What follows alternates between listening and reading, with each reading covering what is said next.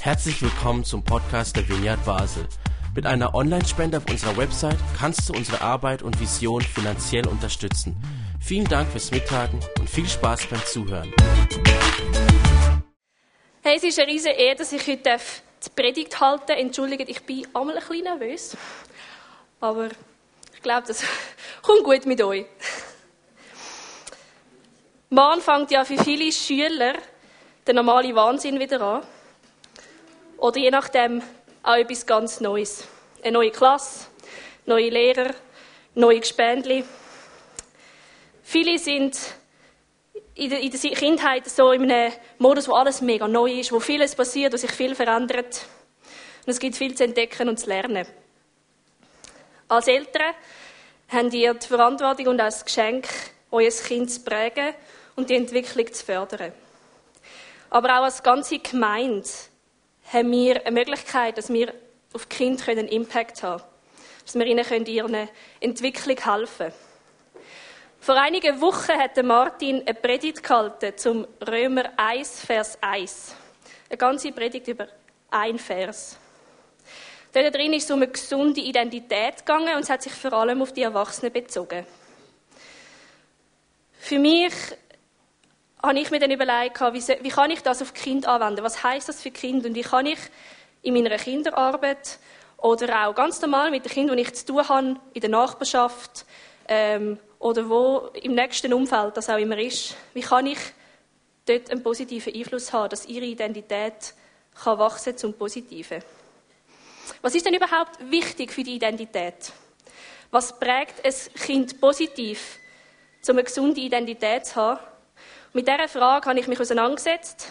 Dazu komme ich aber später. Wir machen jetzt einmal im Schnellzugstempo die Predigt von Martin, dass wir sie nochmal im Hinterkopf haben, für die, die dabei sind und für die, die nicht dabei sind, dass sie wissen, von was ich eigentlich schwätze. Der Vers ist wie folgt. Paulus, Sklave Christi Jesu, berufener Apostel, ausgesondert für das Evangelium Gottes. Das erste, der erste Teil von dem Vers, Paulus. Das zeigt mega viel über seine Entwicklung. Früher war er der Saulus, der Erbetene, der leidenschaftliche Pharisäer und ist zum Paulus geworden, der Kleine. Vom Verfolger zum Nachfolger. Dann zum Sie. Sklave Christi Jesus. Wie sehe ich mich? Wie sehe ich mich wie Gott mich sieht, wie sehe ich Gott. Das ist jetzt in dem Fall der Sklave. Der Martin hat sich ein bisschen ausgeführt, was das mit dem Sklav so auf sich hat. Für dich kann das etwas ganz anderes sein. Das kann der Diener sein, das kann die Tochter oder der Sohn sein. Brut wird auch erwähnt in der Bibel. Es gibt ganz unterschiedliche Begrifflichkeiten, wie man das kann füllen kann, wie man sich gegenüber Gott sieht. Es definiert unser Sein und es definiert auch unser Bild, das wir von Gott haben. Berufener Apostel. Was ist denn die Aufgabe, die Absicht oder der Sinn und Zweck vom Leben? Beim Paulus ist es, er ist Apostel. Und er hat auch ganz klar Grenzen gesetzt. Ausgesondert für das Evangelium Gottes. Ausgesondert kann man auch als abgeschnitten definieren. Man hat Grenzen, man kennt sie, man weiß, woher geht meine Aufgabe und was ist nicht mehr meine Aufgabe. Was heißt denn das jetzt für Kinder? Zu der Entwicklung. Entwicklung hat ja bei, bei einem Kind ganz einen Haufen Ebenen und verschiedene Aspekte und ist sehr vielschichtig. Ein Kind kann sich sehr positiv entwickeln, was sich, glaube ich, alle Eltern mega wünschen, oder eben auch sehr schlecht. Je nachdem, wie das es prägt wird, jedes Kind hat so Stationen im Leben. Eine davon kann zum Beispiel sein, der Schulanfang. Oder das kann sein, wenn sich ähm, die Klasse verändert. Wenn man in die Oberstufe kommt, wenn man anfängt, ins Gymnasium zu gehen oder eine Lehre anfängt. Das sind alles so Stationen im Leben. Und die Situation mal in der Schule kann eine so eine Station sein, was man für einen Lehrer bekommt. Es kann sehr einen grossen Einfluss haben, wie sich die Entwicklung vom Kind weiter zeigt. Ich weiß von meinen Eltern, die haben immer Blut geschwitzt, wenn wir neu in eine neue Klasse gekommen sind. Wir sind vier Kinder daheim. Das heisst, es hat ein paar Klassenwechsel gegeben. Da ich nicht von einer Wahnsinnserfahrung als Mutter kann schwätzen rede ich einfach vor allem davon, wie ich das als Tochter erlebt habe oder auch, wie ich es als Leiterin erlebe. Und ich habe vor allem in der Unter- und in der Oberstufe wahnsinnig tolle Lehrer gehabt. Die haben mir mega geholfen, Freude zu haben am Lernen, Freude zu haben an der Schule und das auch zu entdecken, was es kann wenn man neugierig ist und Sachen will, will, ähm, erforschen und erfahren. Mein Bruder ist zwei Jahre jünger als ich und er hat nie die gleichen Lehrer gehabt. Und er ist sehr ein bewegungs- und freiheitsliebender Mensch, ein bisschen ein manchmal. Und da leider nicht viele Lehrer nicht damit umgehen Und ihm ist es absolut verleidet. Er hat eigentlich gelebt für Pausen und hat dort alle erdenklichen Blödsinn angestellt, die man machen kann. Und das hat ihm natürlich sehr viel Ärger eingehandelt. Und wenn man unser Leben anschaut, unsere Entwicklung könnte nicht anders sein. Wir haben ganz unterschiedliche ähm, Sachen erlebt in unserem Leben und unterschiedliche Einflüsse in unserem Leben und haben unsere total andere Richtungen entwickelt. Nicht nur die Lehrer haben einen Einfluss, auch Freunde sind mega wichtig. Ein altes griechisches Sprichwort sagt, zeig mir deine Freunde und ich sag dir, wer du bist.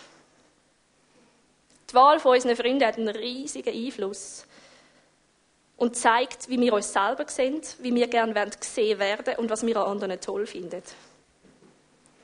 Meine Mutter hat sich immer ein bisschen Sorgen gemacht um mich, wenn ich im Skaterpark bin, weil dort sind einfach alle Kiffer abgehangen. Das ist einfach so der Treffpunkt gewesen, einerseits von unserer Klasse, aber halt eben auch von den, von den Kiffer. Und ich habe erst ganz viel später realisiert, wieso dass sie sich einerseits Sorgen gemacht hat und wie fest bewahrt dass ich war, bin, dass ich von daheim ein Gefühl bekommen habe, für was mir gut tut und was mir nicht gut tut. Welche Menschen, dass mir gut tut und welche Menschen, dass ich mich soll umgehen soll und welche, dass ich vielleicht gescheiter nicht so eng unterwegs sein mit ihnen. Ich weiß, es sind jetzt so zwei Beispiele, wo man, glaube ich, als Eltern oder auch als wir als Gemeinde nicht wahnsinnig großen Einfluss haben darauf. Weil die Lehrer kann man sich ja leider nicht aussuchen. Und wahrscheinlich für all die, die Teenager daheim haben, gehören jetzt schon die Türen klopfen, wenn er versucht, euren Kind reinzureden, was ihre Freunde anbelangt. Das sind sehr schwierige Themen, um das wirklich als Eltern einen Einfluss darauf haben.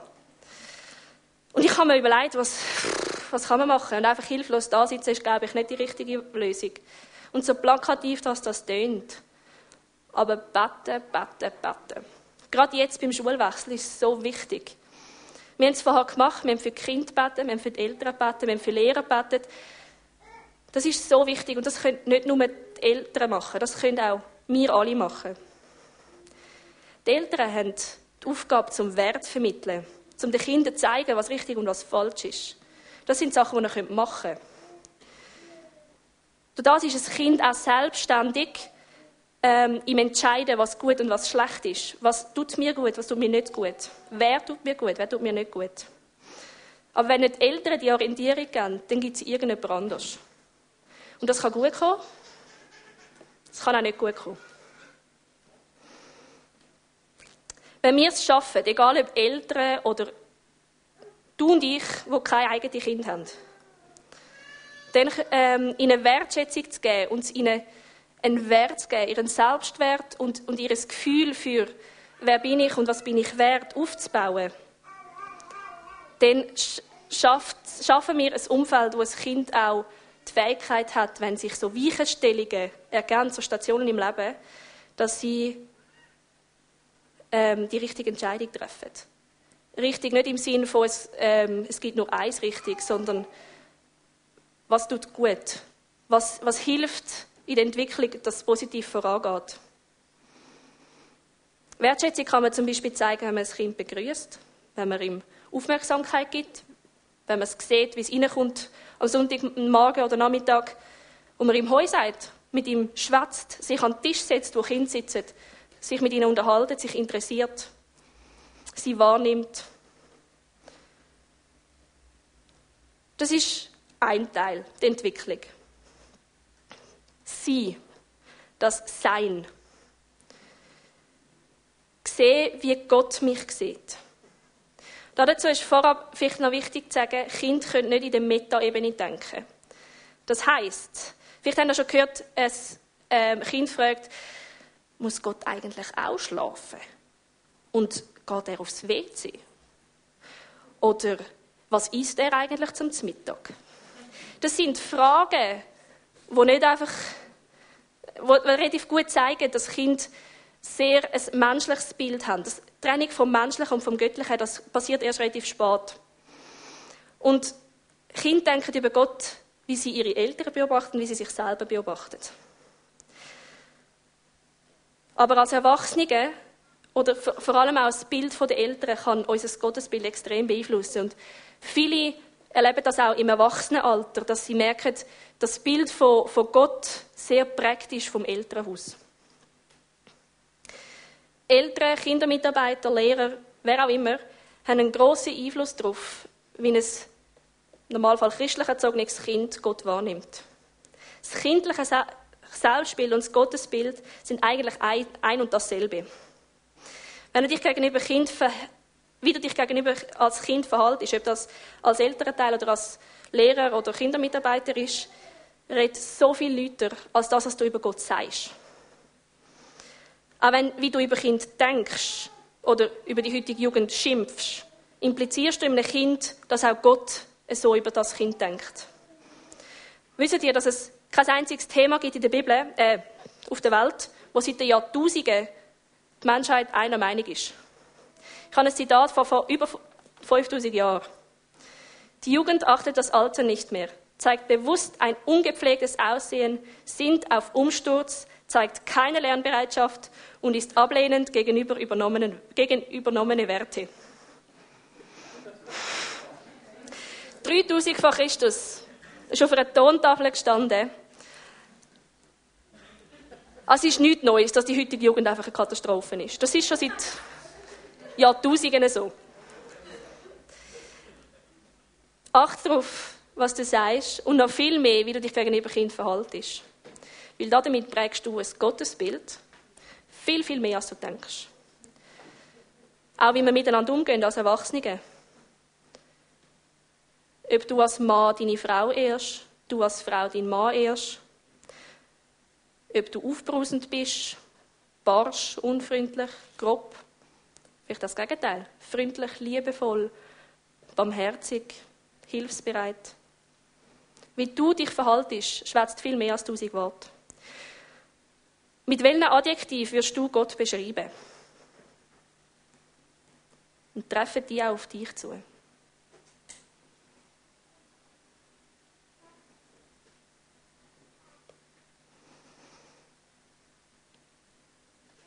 Der Auftrag. Von einem Lebensauftrag oder einer Berufung kann man bei einem Kind natürlich nicht schwätzen. Das hat in dem Sinne noch keine Relevanz in diesem Alter. Bei Paulus, ähm, er hat seine Berufung kennt. Für ein Kind ist es vielleicht eher die Aufgabe kennen. Das können langfristige Aufgaben sein, wie zum Beispiel Meersäule füttern, wenn man hat. Oder das Kompostkübel rausbringen. Oder ich habe einmal in der Woche Staub saugen. Das sind alles also Aufgaben, es können auch kurze Sachen sein, wie zum Beispiel, dass man hilft, Rüebli schälen beim Mittag kochen, oder dass man hilft, aufräumen im Kinderland, oder dass man dort helfen, äh, Becher verteilen, nachher für Teile, die wir haben. Mit solchen Aufgaben kann man nicht nur lernen, mithelfen, sondern auch lernen, wie man mit Scheitern umgehen soll. Dabei ist natürlich auch noch wichtig, wie wir als Erwachsene mit dem umgehen. Wie reagiere ich, wenn ein Kind zum gefühlt hundertsten Mal die Meersäule vergisst zu füttern. Oder schon wie das ganze Geschirr am Boden schießt und alles zerbricht.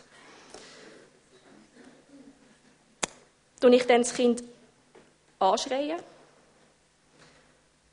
Mache ich aus dem Scheitern etwas mega Schlimmes? Oder versuche ich mit dem Kind einerseits, je nachdem, Miseren aufräumen und dann Weg zu finden, wie man ähm, wie das das nächste Mal nicht passiert. Zum Beispiel, wenn man das Geschirr verhaut, dass man vielleicht nicht alle sechs Teller gleichzeitig dreht, sondern vielleicht zwei auf Mal. Aufgaben zu bekommen, hilft sehr fest dabei, ein Selbstbewusstsein aufzubauen und sich selber etwas zuzutrauen. Aber da ist der nächste Punkt auch sehr, sehr wichtig. Grenzen. Aufgaben dürfen nicht überfordern, weil damit tue ich nicht Selbstbewusstsein aufbauen, sondern abbauen. Auch etwas, was sehr zerstörerisch kann sein kann, ist so in superlativen Loben. Du bist das Beste.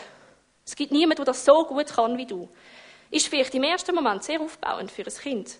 Nur spätestens, wenn sie in die Schule kommt und realisiert, ich bin nicht das Beste. Es gibt andere Schüler, die besser sind als ich. Oder ähm, ich, es geht mir gleich wieder etwas ab. Ich bin eben doch nicht ganz so gut. Das kann mega das Selbstwertgefühl zerstören. Und mit dieser Art von Lob fördern wir es, dass Kinder sich überschätzen.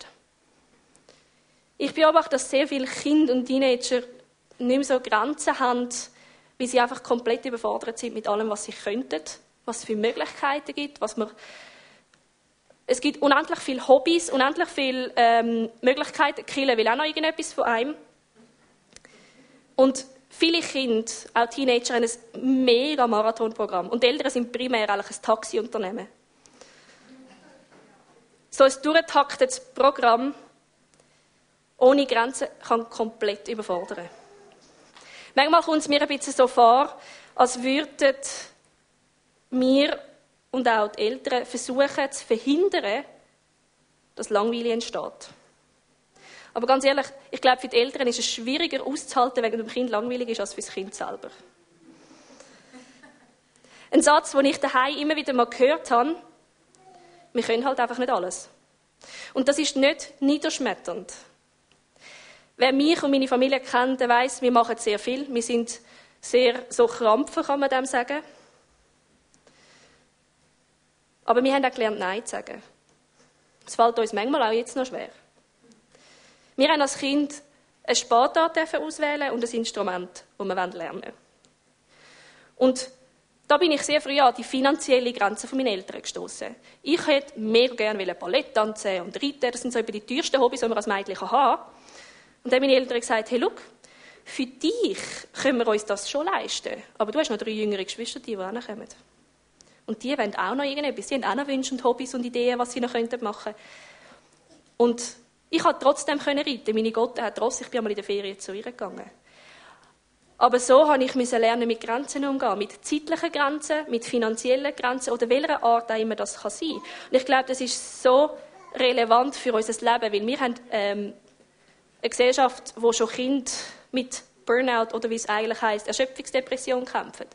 Und das ist zum Teil hat das ähm, sehr einen, einen Hintergrund mit, mit Prädestination, dass man einen familiären Hintergrund hat und so weiter.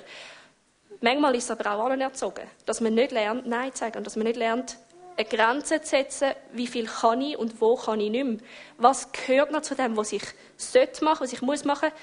Ich meine, man kann die Grenze dann auch ziehen, dass man einfach die Aufgaben nicht macht oder weniger schlaft. Wo sind meine Grenzen? Und wo sind sie vor allem gesund? Man muss nicht immer alles, man, man kann auch einfach mal nichts machen. Was heißt das jetzt? Ist jetzt für mich eine grosse Herausforderung, das abzubrechen, nicht nur auf Eltern, sondern auf dich und mich. Ich habe kein Kind. Ich ähm, leide zwar den Kinderbereich, aber das machen die auch nicht alle. Vieles ist natürlich die Verantwortung der Eltern, aber auch wir Nicht-Eltern können mega viel dazu beitragen, dass ein Kind sich positiv entwickelt und dass es ein gesundes Selbstbewusstsein aufbauen kann. Und mit Kind meine ich übrigens nicht nur die, die da unten jetzt im Kinderland sind oder da hinten rumkraxeln, sondern meine ich eure Nachbarskind, Enkel, Nichten, Neffen, was es denn auch immer ist. Konkret könnte das heißen, dass ihr zum Beispiel eine Gebetspatenschaft übernehmt. Betet für Eltern, Kinder, für ihre Entwicklung, für Weisheit in der Erziehung, betet für Lehrer, für, ihre, für Freunde und so weiter. Es gibt so viele Sachen, wo auch gerade Eltern mega dankbar sind, wenn wir für sie beten, wenn wir für sie einstehen und wenn wir ähm, nicht einfach nur sagen, wir machen, sondern wirklich uns Zeit nehmen und für, für die Anliegen beten. Gang aktiv auf Kind zu und nimm sie wahr.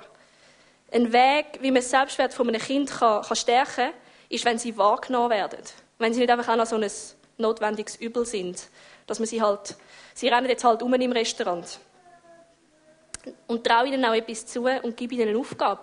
Sie können zum Beispiel helfen, Tische nachher, wenn sie das wollen. Oder es gibt ganz Haufen Sachen, wie, wie man Kind einbinden kann. Sie machen es dann vielleicht nicht so gut und vielleicht muss man dann nachher noch schnell einmal gehen, Gabel und Messer wieder anders machen. Aber um das geht es gar nicht. Kindermitarbeit ist auch noch so eine Idee. Das ist ein bisschen Werbung in eigener Sache, das weiß ich. Aber es muss halt auch sein. Ganz im Ernst, und er ist so toll. Das Gewusel mit, im Moment sind es so etwa 20 Kinder, die wir haben pro Sonntag. Das ist so toll. Man hat eine wunderbare Gelegenheit, wirklich einen grossen Einfluss zu haben auf die Kinder und ihre Entwicklung. Und wer weiß, vielleicht hast du ein gutes Auge und ein gutes Händchen, ein Kind zu fördern, ohne zu überfordern. Und wir haben bald neue Prediger, neue Moderatoren, neue Bandmitglieder, neues Gebetsteammitglied, neuen Nazi-Coach, neuen Bundesrat, wer weiß. Du kannst helfen, dass die Verzweigungen im Leben nicht zur Überforderung werden, sondern dass man als Kind die Fähigkeit hat, eine gute Entscheidung zu treffen. Die letzte Möglichkeit, oder von meiner Liste jetzt, ein Segen sein. Manchmal ist es für Kind und Familie ein riesiger Segen, wenn du mal Kinderhütte übernimmst. Spätestens seit, ich wohne so in einer Hausgemeinschaft mit mehreren Wohnungen und eine von der, von der Wohnungen wohnt ein Bärli, das jetzt das Kind bekommen vor sechs Monaten. Und seitdem ist mir so richtig bewusst worden, was das heißt. Gerade als Mami ist man einfach komplett abgeschottet. Man ist primär daheim und zwischen Stillen, Windeln wechseln und Brillen Baby beruhigen gibt es nicht wahnsinnig viel Zeit. Und die Gelegenheit, dass man mal ein, einen Abend Kinder hüten von der Nachbarin oder von wem auch immer, gibt den Eltern ein bisschen Luft, dass sie wieder einen Eheabend könnten haben. Oder du kochst einmal in der Woche für die Nachbarin ihre Kinder, die schulpflichtig sind, weil es für sie ein bisschen schwierig ist, den Mittagstisch zu zahlen. Oder vielleicht hast du einfach einen grossen Garten, wo in der Nachbarschaft ein Fußballplatz oder ein Basketballfeld fehlt. Es gibt ganz einen Haufen Möglichkeiten. Und vielleicht ist dir auch selber noch irgendetwas in den Sinn gekommen, wie du könntest ähm, in deinem Umfeld ob das in der Gemeinde ist oder außerhalb der Gemeinde, das kommt überhaupt nicht darauf an. Ein Segen sein kannst und Einfluss nehmen auf eine positive Entwicklung für ein Kind. Und ich weiß, dass das relativ schnell wieder vergessen geht, man am Sonntag sich ähm, etwas vornimmt. Meistens am Montag, Mittag, spätestens irgendwo wieder hinausgeht. Darum nehmt doch euer Handy oder eure Agenda für, schreibt euch eine Erinnerung rein.